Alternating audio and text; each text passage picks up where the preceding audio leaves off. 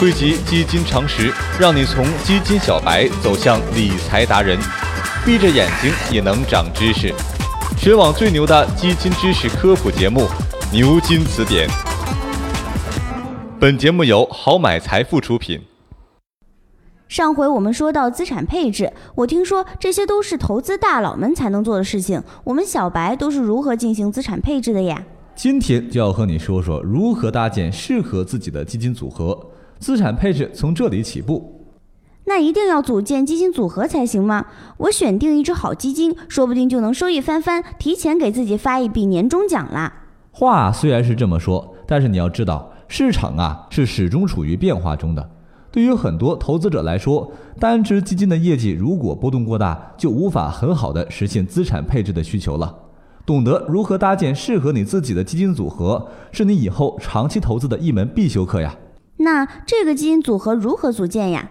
这就问到关键点了。选择什么样的基金来构建投资组合，这是一个问题。在进行基金投资之前，需要对自身情况进行评估，例如目标、期限、风险承受能力等等。投资资金、资金动机、风险承受能力，甚至投资者不同的投资理念的差异，都会形成不一样的基金组合。就拿投资动机来举例吧。如果你以获取稳定的收益为主要目的，那么就要更侧重于对债券等固定收益类基金的配置。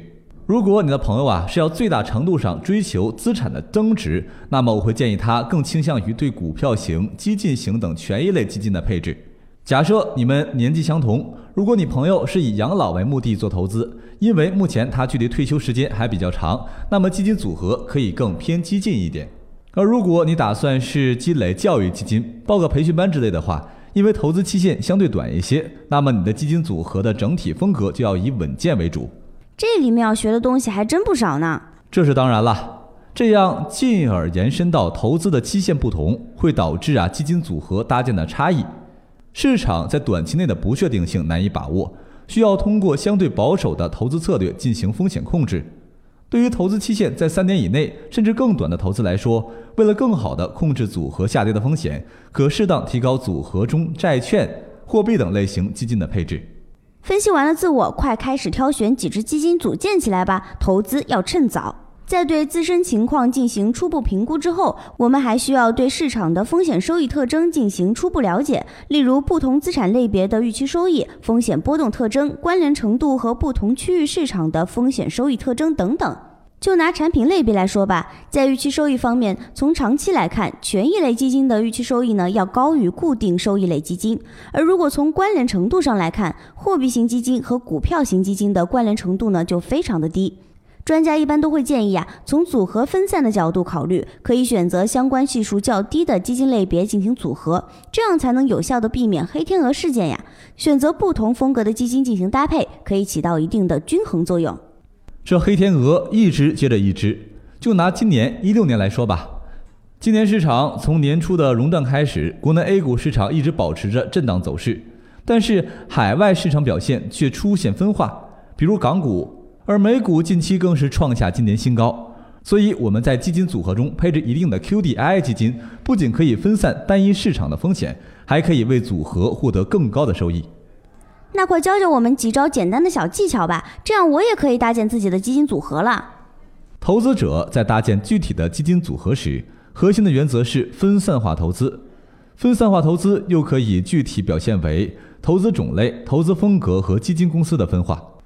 投资种类和基金公司的分散，我还能明白。那这个投资风格的分散是什么意思呢？投资风格的分散，主要是说投资者在选择权益类基金搭建组合时，最好能够覆盖到多种风格，使得组合整体的风格相对均衡。比如大盘成长、中盘价值、小盘平衡等等，这其中就可以依据各自的偏好形成自己的基金组合了。当然呐，还有一点要提醒你的是啊，基金组合里基金的数量啊不宜过多。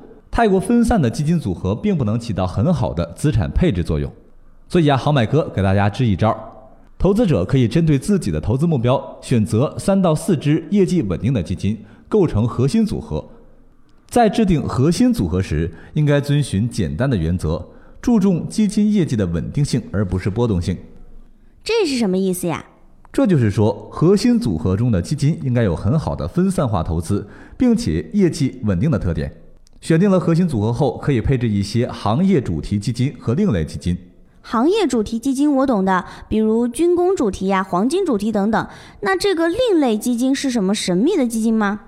就比如定制基金、海外基金都可以归属到另类基金里，作为基金组合有效的补充。掌握了这些基金组合的门道啊，大家伙儿都应该掌握了。好买哥这里呢还有几招极简投资的秘诀，今天呢先卖个关子。喜欢好买哥的节目，记得给好买哥点个赞，同时呢也可以关注我们的微信公众号“好买商学院”，获取更多的图文资讯。看百科不如听词典，关注微信公众号“好买储蓄罐”，获得最新理财资讯。